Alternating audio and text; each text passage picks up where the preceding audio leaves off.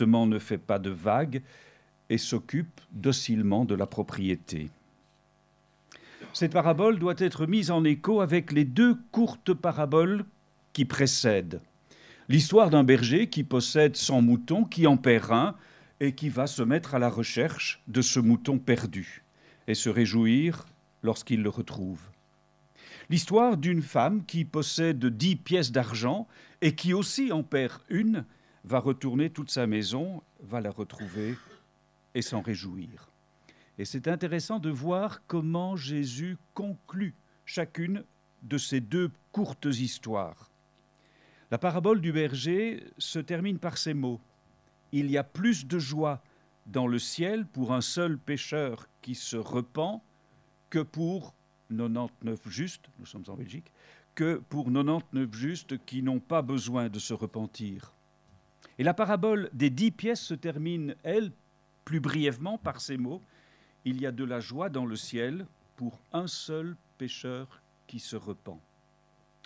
Dans ces deux courts récits, il est question de repentance.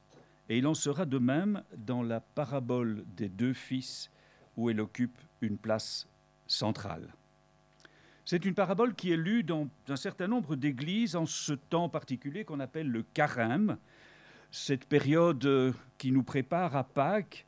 Et dans ces 40 jours qui précèdent Pâques, on est invité à se questionner, à se questionner sur sa foi, se questionner sur la profondeur de notre foi, sur la qualité de notre attachement à Dieu. Et si nous faisons ce travail avec un minimum de sérieux, la repentance y occupe sa place. Et je vous laisse cette question, et c'est une question qui était présente lors de la lecture de jeudi dernier. Je vous laisse cette question, et moi c'est une question en tout cas qui m'interpelle beaucoup. Peut-on vivre, peut-on fêter la victoire de la croix sans avoir préalablement reconnu et confessé notre indignité face à la grâce qui nous est faite? Peut-on fêter la victoire de la croix sans avoir préalablement reconnu et confessé notre indignité face à la grâce qui nous est faite? Je connais des églises où on ne parle pratiquement pas de ces jours qui précèdent Pâques. Par contre, on fait la fête le jour, le dimanche de la résurrection. Mais est-ce qu'on s'est véritablement préparé à vivre ce moment et à méditer ce qu'a été le chemin de souffrance du Christ? Revenons à notre histoire. C'est une histoire qui est relativement simple et peut-être nous fait penser à des situations, j'espère que non, mais que certains ont peut-être connues le fils cadet veut vivre sa vie, il veut se soustraire à l'autorité du père. On parlera de crise d'adolescence, on parlera aussi de crise d'indépendance. Une démarche qui parfois peut être nécessaire, euh, surtout lorsque l'autorité du père paraît abusive. Ce qui surprend par contre dans ce récit, ce sont les exigences du cadet. Il ne se contente pas de dire je pars quitter la maison, non, il exige de recevoir déjà maintenant ce qu'il recevra à la mort de son Père. Il y a donc plus qu'un départ, il y a aussi le désir de la mort du Père. Beaucoup de psychologues se sont penchés sur ce récit et trouvé une mine d'informations sur le comportement humain. Mais je ne ferai pas et nous ne ferons pas de la psychologie ce matin, mais nous essayerons plutôt de découvrir ce que ce récit nous dit de notre relation à Dieu. Ce qui surprend encore, on va aller de surprise en surprise avec ce texte, ce qui surprend encore plus, c'est l'étonnement acceptation, l'acquiescement du Père à la demande de son Fils. Imaginez qu'un jour votre gamin dise Je veux vivre ma vie, mais pour la vivre, j'ai besoin de pognon. On va vendre la maison, on va vendre la propriété, on va capitaliser tout ça, on va couper en deux et je pars avec la moitié. Je pense que votre réaction serait plutôt de dire Gamin, tu te tais et tu restes à la maison. Étonnamment, le père ne remet pas son fils à sa place, mais il accepte le deal que le cadet lui propose. Et la suite du texte nous, montrera que ce n'est pas par manque d'autorité, que ce n'est pas par faiblesse, et encore moins par manque d'amour pour son Fils. La manière dont il espérera et attendra le retour de son Fils nous révèle la profondeur de la déchirure provoqué par ce départ. On y reviendra. Et le cadet s'en va. Il s'en va fort de son pactole, il va vivre sa vie, et le texte nous dit que très vite il va faire de mauvaises rencontres et vivre dans le désordre. C'est le frère aîné qui parlera de débauche. Il a dépensé les biens avec une prostituée. Probablement qu'il exagère quelque peu, mais c'est une manière pour lui de mépriser encore plus son frère et de montrer que lui, c'est quelqu'un de bien. L'argent coule à flot, mais on le sait très bien, à certains moments, l'argent commence à se tarir. Les amis se font distants, une crise économique fait fondre tout ce qui lui reste d'économie.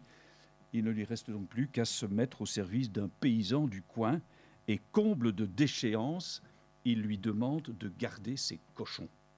Un comble pour un auditeur juif qui entend cette parabole. Et c'est au cœur de cette déchéance que va s'amorcer dans son cœur possibilité de revenir vers son Père. C'est un chemin difficile, parce qu'après ce qu'il a fait, euh, on ne revient pas comme ça à la maison. Le poids de la culpabilité, le souvenir de la blessure infligée à son Père, va certainement dans un premier temps lui donner l'envie de renoncer. Mais sa situation se dégrade chaque jour un peu plus et l'évidence de se mettre en route s'impose enfin. Il aurait pu ne pas se mettre en route. Il aurait pu accepter sa déchéance ou chercher d'autres solutions. Et on connaît trop de personnes, lorsqu'on leur parle de l'amour et du pardon de Dieu, haussent les épaules et rejettent avec dédain l'offre de grâce qui leur est faite. Il se met donc en route, mais que dire à son Père? Pas facile de reconnaître que l'on a tout raté. Que dire à son Père? Cette parabole nous parle de retour. Elle nous dit que on s'est éloigné de la source véritable, on a quitté l'assurance aimante de la maison du Père, on a cru que l'on pourrait faire son bonheur, s'épanouir sous d'autres cieux, et lorsque le fils cadet se décide à rentrer à la maison, c'est manifestement poussé par la faim, mais il se souvient aussi de qui est son Père. Il se souvient de sa générosité, il se souvient de sa bonté, parce qu'il l'a vu à l'œuvre dans sa manière de traiter ses ouvriers avec justice, avec impartialité, mais tout en reconnaissant qui est son Père, il reconnaît aussi la gravité de sa faute. Sera-t-il accepté? Sera-t-il pardonné Il doute toutefois qu'il soit réintégré dans sa dignité de fils et va demander d'être traité comme un ouvrier. Il a péché contre le ciel et contre son Père et ne se considère plus digne d'être considéré comme son fils. Et c'est vrai qu'un affront d'une telle ampleur peut-il obtenir le pardon Mais il sait il sait que dans la maison de son Père, il y a tout en abondance. Et être simplement accepté comme un simple ouvrier pourrait lui suffire. Et lorsqu'il approche de la maison, il aperçoit un homme qui court à sa rencontre. Et cet homme est un vieillard. Une indication qui n'a pas beaucoup de sens pour nous parce qu'on voit souvent, entre guillemets, des vieux qui font du jogging et qui courent encore mieux que des jeunes. Mais dans la société orientale, dans la société orientale de ce temps, une personne âgée ne court pas. C'est contraire aux convenances. Et en mentionnant ce détail, Jésus sait qu'il va choquer ses auditeurs et donner encore un peu plus de poids à la personne du Père. Lorsqu'il voit son Père courir vers lui, il ne sait pas encore si c'est pour lui faire des reproches légitimes ou si c'est pour l'accueillir. Comme le dit Henri Nouwen, la noirceur de sa faute serait-elle tellement grande qu'aucun pardon ne soit plus possible Et nous connaissons, et je connais des personnes qui pensent qu'au-delà de certaines fautes, qu'au-delà de certains égarements, aucun pardon n'est plus envisageable, ou alors un pardon de seconde zone, ne plus être traité comme fils ou comme fille, mais simplement comme ouvrier. Et notre culpabilité alors peut se révéler complètement paralysante. Le poids de notre faute nous laisse imaginer qu'aucune réparation n'est plus possible, et il nous faut alors entendre cette parole qui nous dit que tout est accompli, que le prix exigé pour notre pardon et notre justification a été payé. Cette parabole, le Fils, cette parole plutôt, le Fils devra l'entendre lorsque son Père le prendra dans ses bras.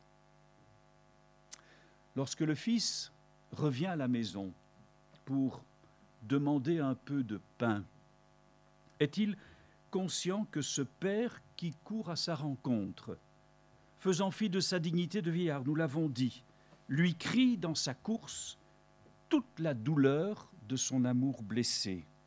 Et s'il court à sa rencontre, c'est toute la joie de son retour. Et il le dira plus tard au frère aîné qui manifestement ne veut pas entrer dans la maison, Comprends-tu? Comprends-tu que ce fils, j'ai pu croire qu'il ne reviendrait jamais? Et voici que mon fils, qui était mort, est revenu à la vie. Est-il même conscient, ce gamin, lorsqu'il rentre, est-il même conscient de la douleur endurée par son père depuis son départ? Est-il conscient que depuis qu'il a quitté la maison, son père l'attend chaque jour qui passe? Imagine-t-il que les quelques mots d'excuse qu'il se répète en lui-même, par avant illusoire de ses bonnes résolutions, seront balayés par le Père d'un revers de la main, et que ce Père dont il a bafoué l'honneur et la dignité l'attend depuis son départ, le cœur déchiré par son absence. Et là encore, je crois que le parcours du Fils est celui de toutes nos errances. Cette parabole est l'histoire d'un retour, et donc aussi, quelque part, l'histoire de tous nos retours vers Dieu. Nous nous sommes éloignés de la source, nous avons tourné le dos à la maison du Père dans notre volonté d'indépendance, imaginant, comme nos premiers parents, que notre liberté était dans l'indépendance et l'éloignement de Dieu ni Dieu ni maître, nous connaissons cette affirmation de certains, ni Dieu ni maître, crieront certains, refusant d'admettre que c'est auprès de Dieu qu'est la source du bonheur. Pour le Fils, c'est le douloureux chemin d'acceptation de sa faute et le désir de retrouver la communion perdue. Combien de temps, combien de temps faudra-t-il pour que le Fils cadet enfermé, enserré dans les bras de son Père, embrassé par lui avec tendresse et émotion, accepte de laisser tomber ses résistances pour se jeter enfin en pleurs à ses pieds? Combien de temps nous faudra-t-il pour reconnaître que nous sommes aimés de toute éternité et que nos errances sont l'expression d'une méconnaissance de la réalité et de la profondeur de l'amour que Dieu nous porte? Nos vies sont tellement précieuses à ses yeux qu'il a accepté que son Fils meure sur la croix et assume pleinement les conséquences de nos choix.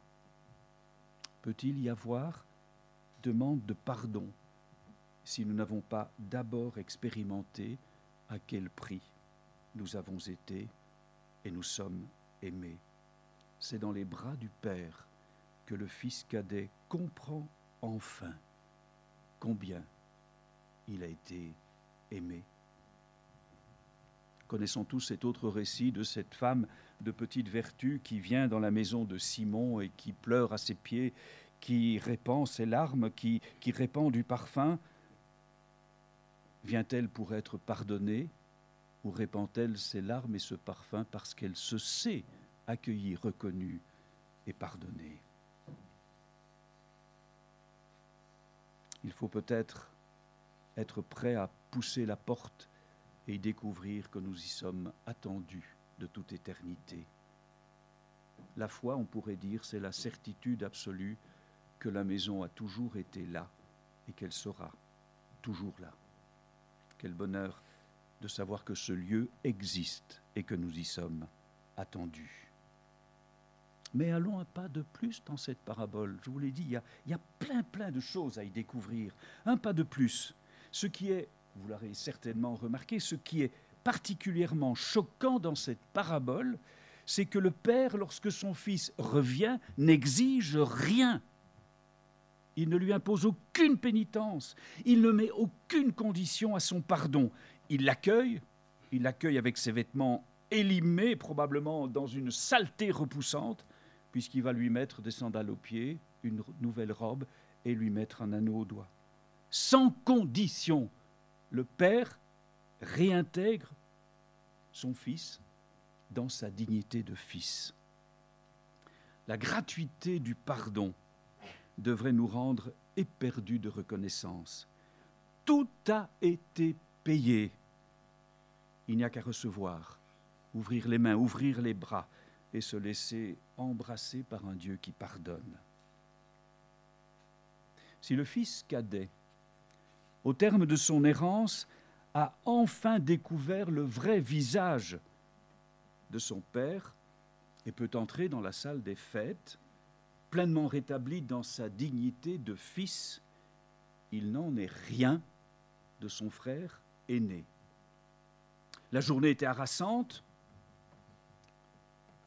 Il entend les bruits de la fête lorsqu'il revient vers la maison, s'informe et comprend que son vaurien de frère est de retour aucune compassion dans son attitude, mais comme une blessure reçue en plein cœur. On l'invite à entrer, il s'y refuse, signe d'un cœur fermé, insensible, indifférent, profondément insatisfait. Son père sortira de la maison et viendra à sa rencontre pour le presser d'entrer. Sa seule réponse de fils sera de lui exposer tous ses mérites, sa rigueur, son dévouement, son abnégation, mais aussi son amertume et son sentiment de n'avoir jamais été apprécié à sa juste valeur. Tu ne m'as jamais donné un chevreau pour me réjouir avec mes amis. Le fils aîné, il a cru qu'il pouvait acheter l'estime de son père par la rigueur, par la ponctualité de son travail. Il a cru que ses œuvres méritoires et ses sacrifices finiraient par attendrir son cœur de père. Illusion mortelle, L'amour ne s'achète pas. Il se reçoit dans la confiance et la gratitude. Le fils aîné se croit juste et donc méritant de la grâce. Et on retrouve ici l'étonnante finale de ce premier texte que nous avons lu dans le chapitre 5 de Luc. L'étonnante finale du premier texte, la conclusion que Jésus fait aux reproches qui lui sont faits d'avoir accepté l'invitation de Lévi qu'il honore d'un repas.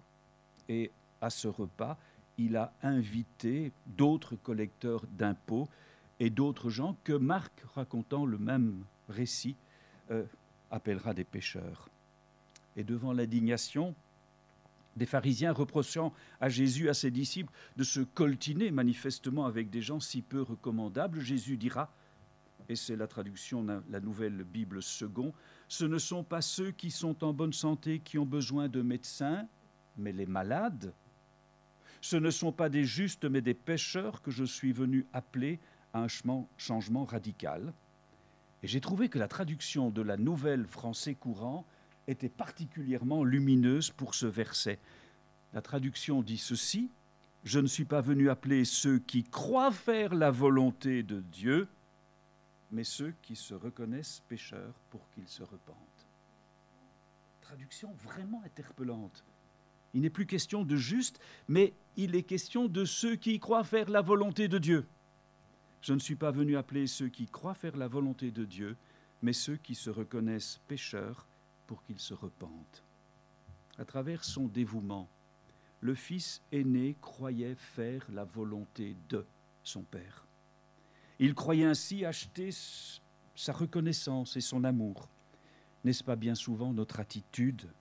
Quels sont nos actes que nous croyons méritoires pour espérer la faveur de Dieu? Alors que Dieu n'attend de nous simplement que nous reconnaissions pécheurs, que nous ouvrions nos mains pour recevoir son pardon et sa grâce les deux fils ont cultivé une image tronquée du Père. Pour le premier, c'est une sorte de rabat-joie, son Père. Rabat-joie incapable de satisfaire ses envies de liberté. Pour le second, son Père est un maître dur qui récolte là où il n'a pas semé. Par qui Par qui ont-ils été trompés pour se méprendre à ce point sur la véritable nature, la véritable identité de leur Père? Ne retrouvons-nous pas ici la petite voix qui, en Éden, a semé le doute sur la véritable identité de Dieu? Dieu a-t-il réellement dit?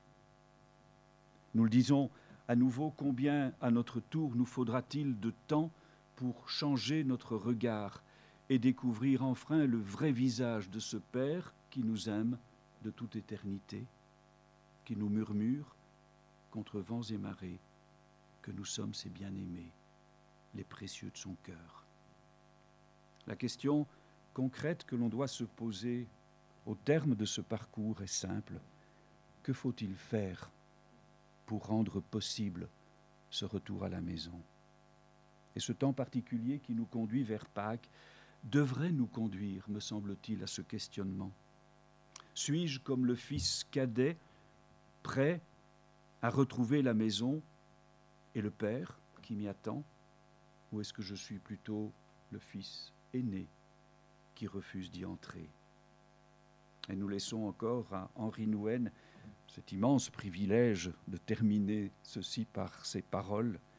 Nous ne pouvons pas nous laisser trouver si nous ne faisons pas confiance. La confiance, c'est cette conviction intérieure profonde que le Père nous veut à la maison. Tant que nous ne sommes pas sûrs que nous valons la peine d'être trouvés, que nous nous rabaissons en nous croyant moins aimés que nos frères et sœurs, nous ne pouvons pas être trouvés. Il faut que nous nous répétions sans cesse, Dieu te cherche, il va aller partout pour te trouver.